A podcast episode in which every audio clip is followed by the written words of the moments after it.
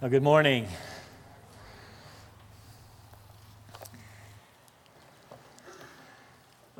Well, perhaps uh, you know you are here this morning, and you would like to personally hear from God.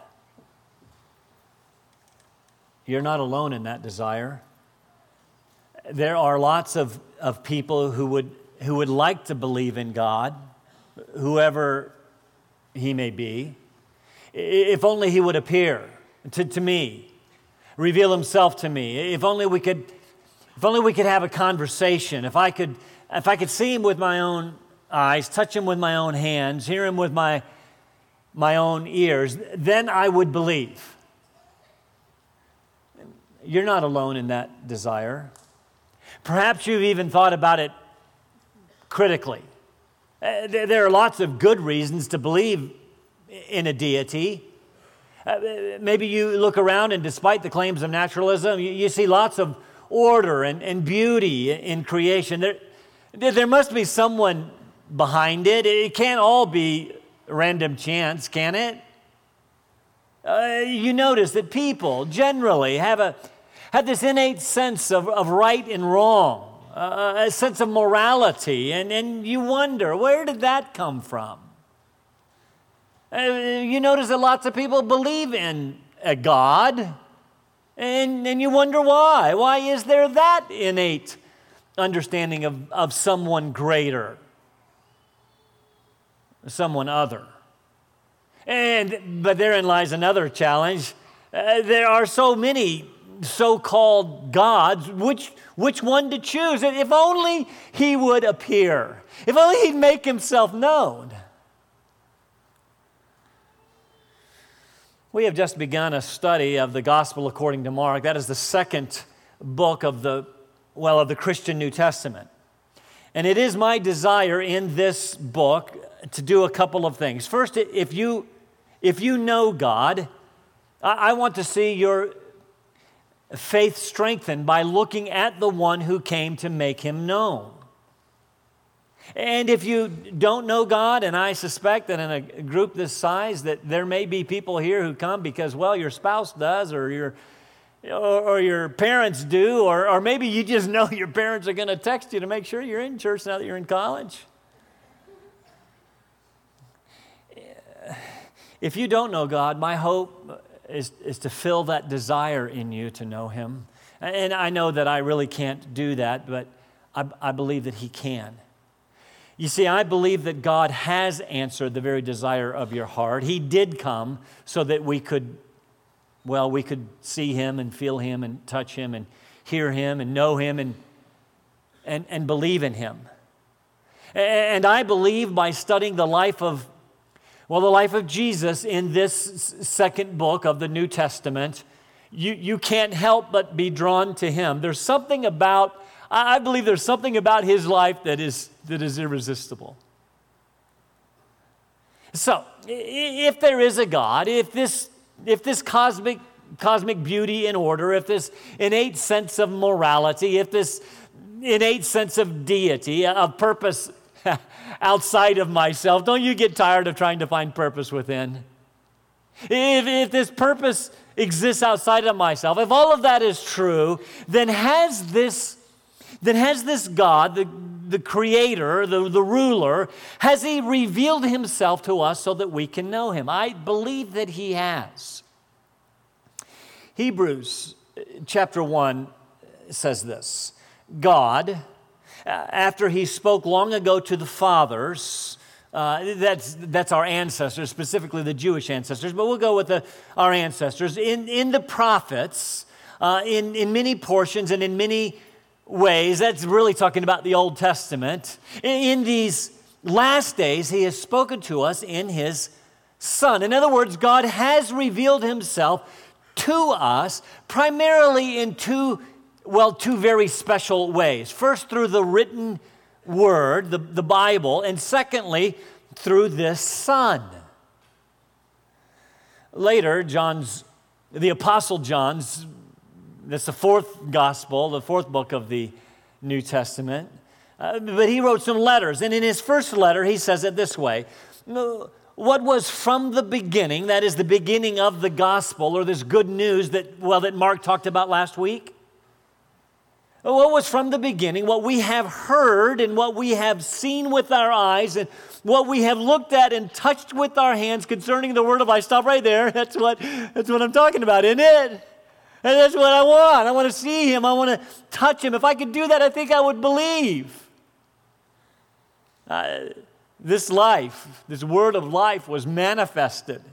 And we have seen and testify and proclaim to you that this word of life results in eternal life, which was with the Father and was manifested or revealed to us. That's, that's what I'm trying to get across this morning. Uh, has God really manifested? Has God really revealed himself to us? I, I think that he has. What we have seen and heard, we proclaim to you also, so that you too may have fellowship, be in relationship w- with us who believe, who have seen and believe. And, and indeed, our fellowship, uh, our relationship is with the Father. That's God. And with his Son. Well, that's what Hebrews said. He's spoken to us, he's revealed himself to us through his Son. But John goes further who is Jesus Christ?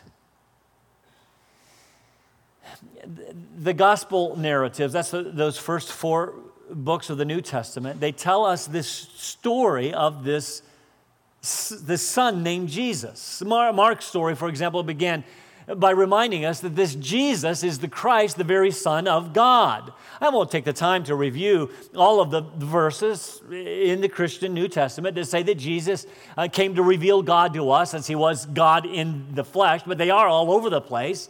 So, in his story, I'm suggesting that we can come to know God because Jesus came to reveal God to us. John says, so that we could be in relationship with God. So, my desire in our time in Mark, and just lay it out here, is for us to know God better uh, by seeing him revealed through this, his son. And for some of you, again, who have just kind of been dabbling in Christianity, I, I want you to come to God through His Son.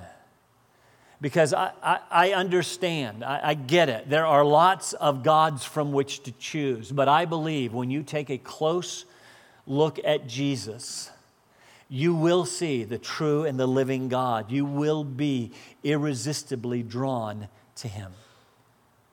You, you can't help it. Uh, now, that, that verse in Hebrews that we looked at just a second ago said that uh, long ago God uh, spoke to us, He revealed Himself to us through the prophets. Again, that's largely talking about the Old Testament. The story of Christianity actually begins in the Old Testament with God speaking. He, he, he's always spoken. He, he spoke from the very beginning when he spoke the, the world into existence. And later, he spoke more especially and specifically to, to reveal himself to a man named, well, to a man named Abraham. And God began, continued speaking to Abraham and then to his descendants, which became the nation of Israel. He, he spoke to Israel through, throughout their history. Again, starting with Abraham through his son Isaac and his son um, uh uh, uh, uh, uh, Jacob, God continued to speak. He, he, spoke to Abraham and said, I want you to leave Ur of the Chaldees, that's modern day Iraq, and I want you to go to a land that I'll, I'll, I'll show you. And I'm going to, I'm going to, I'm going to give you, I'm going to do some things for you there. And he makes some great promises to Abraham. He says, I'm going to give you a, I'm going to give you a land, and I'm going to make a great nation of you. And, and through that nation, through a descendant of yours, Abraham, all the nations, not just this nation, but all the nations of the world will be blessed. And you need to understand that the rest of the Bible is a fulfillment of that promise to bless the entire world through a descendant of Abraham. Because I am suggesting this morning that God is a God who wants us to know him. And so he has revealed himself to us. Again, God continued to speak to this nation Abraham, Isaac, Jacob. Jacob would have 12 sons who would become the 12 tribes of Israel. And after an extended stay in Egypt, God spoke again. He spoke to Moses. He said, I want you to go down to Egypt and deliver this nation. And this nation, by this time, was a large nation. Uh, they made their way back to Canaan, where eventually, under Joshua, they took the land. You see that God was fulfilling the promises. He made them into a great nation. And and now he's giving them the land. And then, so for the next thousand years or so, through periods of apostasy, like in the book of Judges, and, and, and through some good and bad kings in the period of the monarchies, and, and through the captivities, and God continued to speak to this nation through the prophets. We, we know some of those prophets, right? I mean, I can give you a little test, and you can name a couple. We know Elijah, right? And, and Elisha, and Samuel, and, and Nathan, and and Isaiah and Jeremiah, there's a couple of big ones. And, and then there are all of those minor prophets tucked away at, at the end of the Old Testament that we have trouble finding, you know, like Amos and Obadiah and, and Micah and, and Nahum. Uh, the, the last of those, well, minor prophets was a guy named Malachi who lived around, he lived around 400 BC. And, and he wrote God's well, he wrote God's final words to his people in the Old Testament. I say final because, well, after Malachi, God was silent. No more prophets.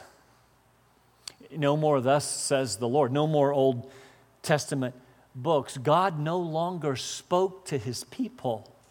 He was silent for hundreds of years. That, that had never happened before in the history of this nation. God always had his messengers, he always spoke to this nation, but now there is this eerie silence.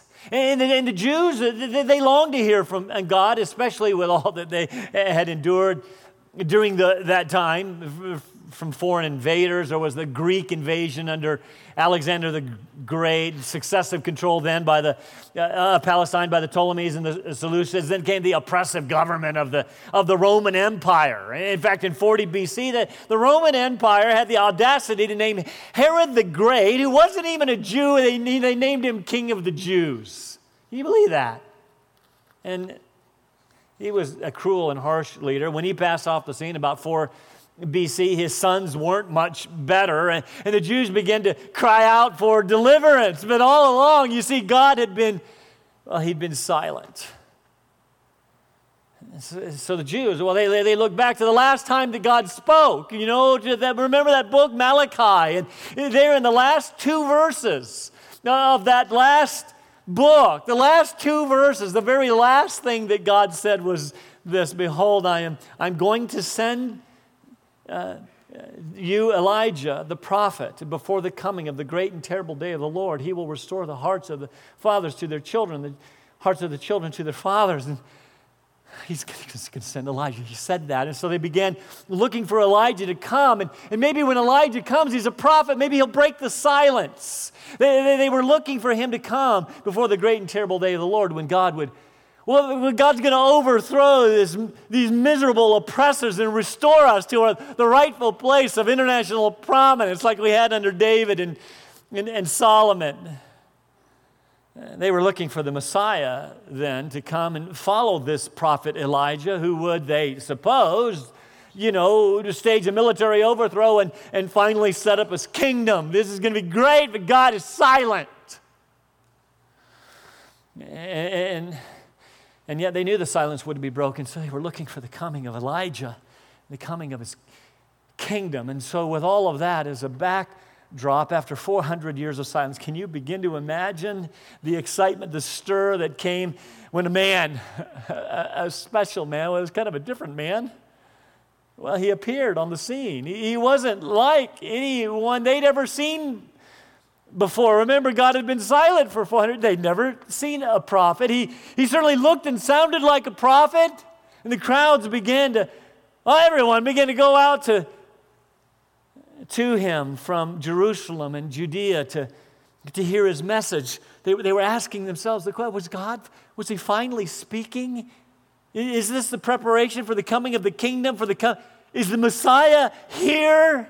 In preparation, they were being baptized. It was a baptism as a sign of their repentance. Was it time for, finally, for God to speak? Was it time for the Messiah to come, the anointed one?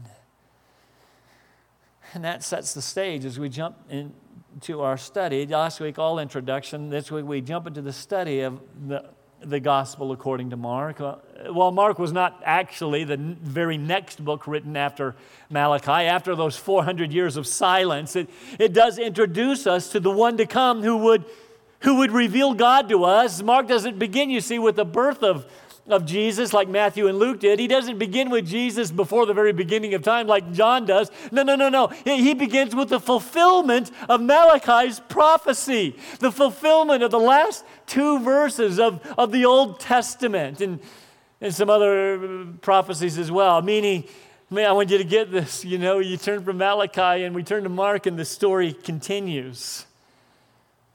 God is fulfilling his promise.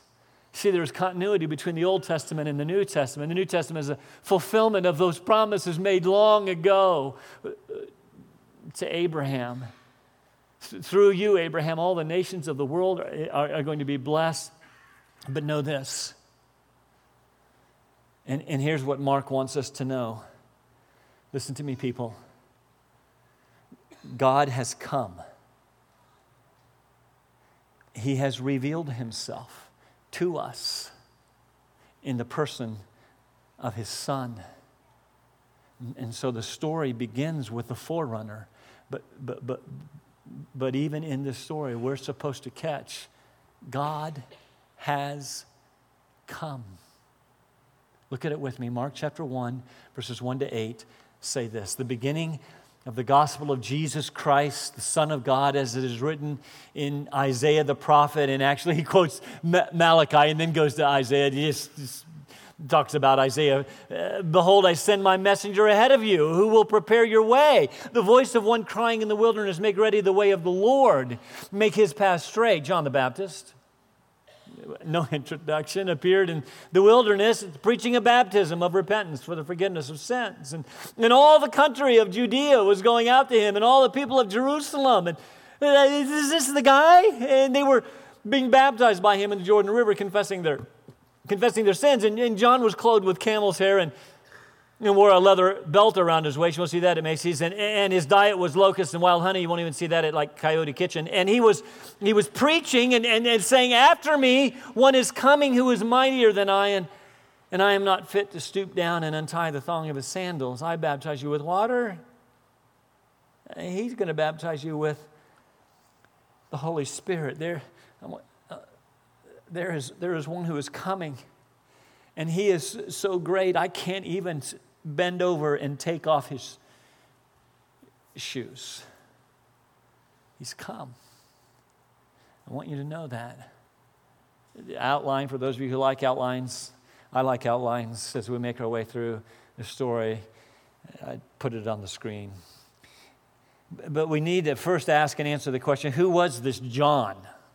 Called the, the Baptist. Uh, no introduction here baptizer. In all four gospel, the gospels, the coming of, of Jesus is announced by this John. The Mark jumps right into his story. I, I suppose he thought John such a popular figure that he didn't need to introduce him. It's been a couple thousand years, so let's ask and answer the question who is this John the Baptist? From Luke's gospel, um, the, the, third of those four gospel narratives, we, we, we find that his parents were Zacharias and Elizabeth.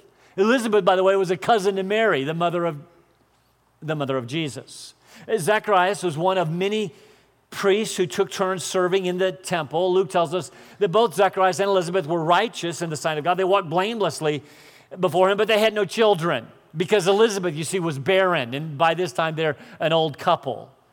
Uh, one day, when Zacharias was performing his priestly duties in the temple, an angel, an angel of God, a messenger, well, he appeared and said that he and Elizabeth were going to have a baby, a baby boy whom they were to name John. And we learned some special things about John. He was likely a Nazarite from his birth, meaning he never drank wine. He, he, probably never shaved or cut his hair, which is why all those paintings or movies that you see portraying John show him as a bit of a shaggy character. Um, now, just what your mom always wanted for you. And now the, um, the, the angels, the angel, I mean, also adds some other important details. John would be filled with the Holy Spirit while he was still in his mother's womb. I find that interesting. I'm just going to comment on that. You know, there was a person in there who could be filled with the Holy Spirit, just for your consideration. And so uh, this boy would have a, a special job to perform later in life. And so from the very beginning, he was set apart. Back in our text in Mark, we also learned that he did his preaching in the wilderness of Judea, which stretched from the east of Jerusalem all the way down to the Jordan River. Uh, we find that he wore camel's hair and, and a leather belt.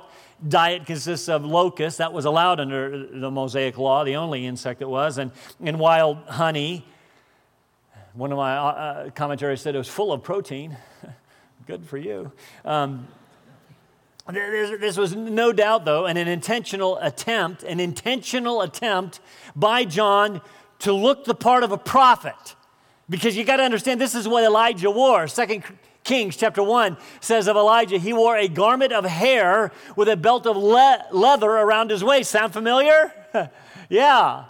Uh, we learned some other things about this guy. Uh, all four gospels say that John is the fulfillment of Isaiah 40, which speaks of this voice crying in the wilderness, saying, and here's what he said Make ready the way of the Lord, make his path straight. Now, Mark actually quotes two Old, Te- Old Testament passages, puts them together under Isaiah. He just says, according to Isaiah, because he's the most. Uh, uh, popular one. And we don't know Malachi. Uh, and so the most important one under uh, Isaiah the prophet, and we see these two passages. First, he actually quotes Malachi chapter 3. we looked at chapter 4, but chapter 3, he says this Behold, and this is God speaking, I send my messenger ahead of, of you who will prepare your way. That's rather interesting. In Malachi 3, God is speaking. Uh, excuse me, that's what, I, I just missaid that. Actually, that's what Mark wrote in Mark chapter 1, but actually in Malachi 3, God is speaking, and he says, I am going to send my messenger, and he will clear, clear the way before me. Mark changes the pronouns from me, that is God, to you, speaking of Jesus. Do, do you see that? Don't miss that. It's an important change of, of pronouns. God says, I'm going to send my messenger ahead of me. Mark says, I'm going to send my messenger ahead of you. Jesus, could it possibly be that God has come and revealing himself to us in the person of Jesus? Could, could that be? He then quotes Isaiah 40 a little clearer when he says, The voice of one crying in the wilderness, make ready the way of the capital L, capital O, capital R, capital D, Lord, make his path straight. Eh, very interesting for a couple of important reasons. First, this this prophecy in Isaiah 40 is referring to God, to Yahweh, the covenant name for God. All four gospels apply it to Jesus. How could they do that? Is it possible that Jesus has, has come, or that, God came in the flesh, in the person of Jesus to reveal God to us? Is that possible? Mark wants us to get that. You see, before we can ever, before we can ever look at what Jesus did, we have to know who he is. And so, right from the very beginning, Mark is painting a picture that he wants us to get.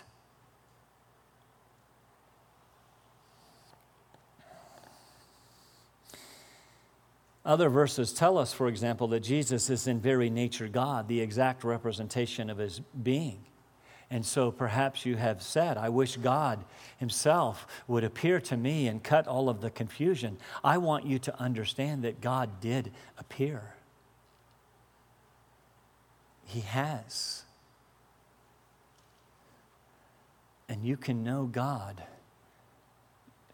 through His Son. Second reason Isaiah 40 is important is in order for Jesus to be the anointed one, the Messiah, he, they had to have one going before him announcing his coming. John the Baptist was then the forerunner. Now, I need to take us back, though, just for a minute. You need to hang with me here uh, to Malachi 4 that I talked about in our introduction. Uh, what about this Elijah thing, okay? What about Elijah? Was John the Baptist Elijah? That's what that's what Malachi 4 said, that Elijah was coming back. It was, uh, it was Elijah announcing the coming of the great and terrible day of the Lord. He certainly dressed like him, but was he the one for whom the Jews waited for those 400 terrible silent years? Well, I think the answer is yes and no. Uh, look at Luke 1.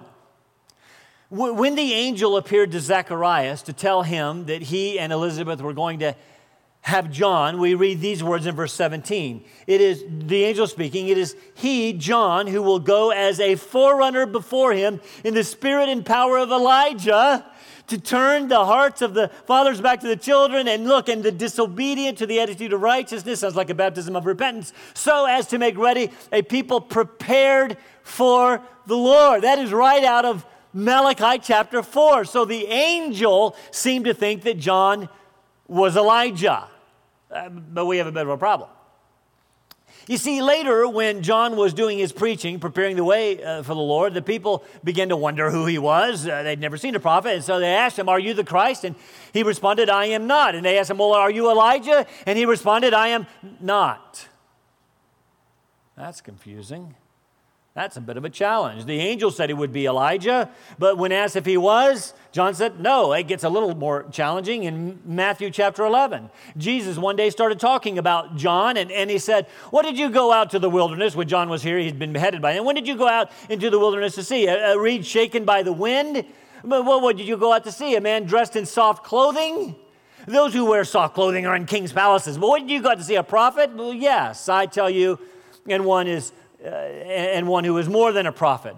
This is the one about whom it is written, Behold, I send my messenger ahead of you who will prepare your way before you. Does that sound familiar? Truly, I say to you, among those born of women, there has not arisen anyone greater than John the Baptist. Uh, for all the prophets and the law prophesied. He spoke to us in these last, excuse me, he spoke to us in the past through the prophets, and they all prophesied up until John. And if you're willing to accept it, Jesus said, John himself is Elijah who was to come. Uh, that makes it look to me, I mean, this would have resounded in Jewish ears. John the Baptist was Elijah, that's who he was waiting for. Further, we read in Matthew 17, and his disciples asked Jesus, Why then do the scribes say that Elijah must come first? And he answered, Elijah is coming and will restore all things. Okay, now Jesus is confused. I mean, Elijah is, uh, is coming. I thought he'd already come. But I say to you, Elijah already came. Um, okay, and they did not recognize him, but did to him whatever they wished, cut off his head. So also the Son of Man is going to also, so also he's going to suffer at their hands. Then the disciples understood that he had spoken to them about John the, the Baptist. I'm, are you confused? I'm confused. Was he or wasn't he? The angel said John was Elijah. Jesus said John was Elijah. The disciples understood that John was Elijah, but apparently the people didn't get it. John didn't either. So was he or wasn't he? Again, the answer is yes uh, and no. I believe that he did come in the spirit and power of Elijah. He did come as a fulfillment of Malachi chapter 4. And if the people had accepted him as the forerunner, then the fulfillment would have been complete. But they did not accept him just like that they would not accept Jesus as the Christ. If they would have accepted Jesus, he would have set up his kingdom. They didn't accept him, they crucified him, which we understand, of course, is all part of God's plan. And so Jesus then will come again and he will set up an earthly kingdom. And I believe his second coming will also be preceded by Elijah. So he has come and is coming. His second coming will be preceded by Elijah, who will announce the great and terrible day of the Lord, that terrible day that we know as the tribulation that we read about in Mark 13 and Revelation. I think. I don't really know because I haven't taught the book of Revelation, but we'll figure it out when we get there. John was a man born of a nondescript family in Jerusalem, never drank wine, never shaved or, or had a haircut, wore simple clothing, ate simple food. It was a man full of the Holy Spirit. He appeared on the scene just like the Old Testament said he would to proclaim a very specific message. He came preaching a baptism of repentance for the forgiveness of sin. Lots of uh, discussion about that, lots of attempts to tie this baptism to a couple of other things that may have been happening at this time, to ceremonial washings, like in the Qumran community. I'm not even going to get into that. Or, or maybe Gentile proselyte baptism. The, the, the problem is, Gentile baptisms were just that Gentiles. John is baptizing Jews. And, and not only that, Gentiles baptized themselves. And here, John, because Jews wouldn't touch filthy Gentiles, and John was the baptizer. Not only that, we have actually no clear evidence that Gentile baptism actually existed this early in history. So, why do I say all that? It, it, it seems that this was perhaps a new practice uh, uh, that John initiated. Now, there may have been an Old Testament precedent. Maybe it was like when Maybe it was like when God gave the old covenant, when he gave the law. You remember that? They came to Mount Sinai, and uh, Sinai, they're getting ready to get the law, and Moses told them, Go wash yourselves and your clothes in preparation for the reception of the old covenant. Now, John says, Wash yourselves, be baptized in preparation for the coming of the new covenant. We don't know for sure, lots of guesses. What we do know is that John's baptism was technically not Christian baptism. You see, it was a baptism of repentance and preparation for the coming of Christ.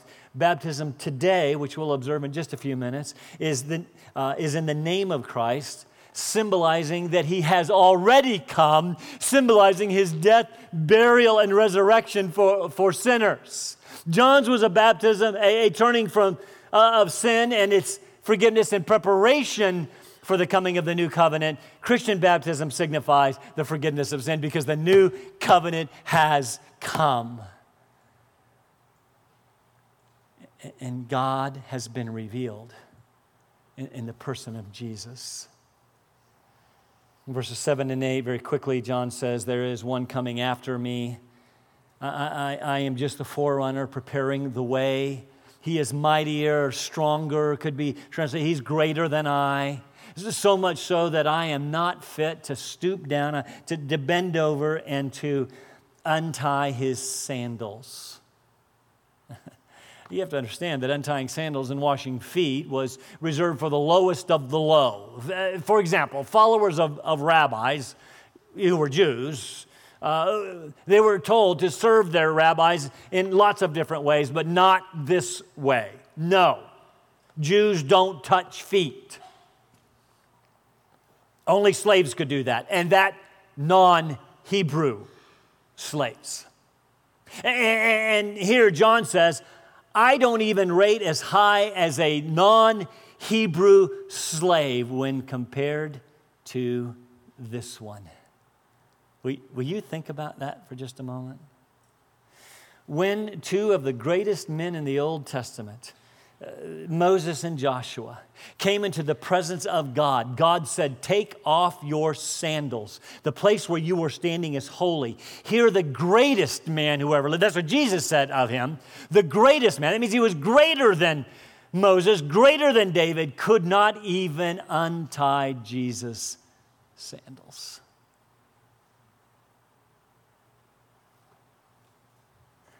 I think Mark is trying to get something across here before we even meet Jesus. I baptize you with water, he will baptize you with the Holy Spirit. What does that mean? There are seven times in the New Testament that speak of the baptism of the Holy Spirit. The first six are, are, are, like this, speaking of a contrast between John's water baptism and this spirit baptism. The seventh time, very interestingly, is in 1 Corinthians chapter 12 when Paul says that we have all been baptized in or by one spirit. The implication is, regardless of what you've heard, is that Christians, as Christians, we have all been immersed by or in the Spirit. You see, the word baptize uh, means to dip or to immerse. John baptized in the Jordan River because there was enough water to immerse, immersing those who, who, who were repenting. It was a symbol representing the repentance. Jesus, however, would baptize with the Holy Spirit. That is, he would immerse people in or by the Spirit. You say, oh, okay, I'm not really sure what that means. It's okay. Here's the point. Here's what John, or excuse me, Mark wants you to understand. In the Old Testament, it is very, very clear that this giving of the Spirit was reserved for God Himself. All through the Old Testament, only God gives His Spirit. Jesus shows up and He gives the Spirit. He baptizes people in or by the Spirit. Again, as we begin this great study of Mark, he wants us to understand. Before we can ever understand what Jesus did, we have to understand who He is. You see, if He was not God in the flesh, then what He did was meaningless.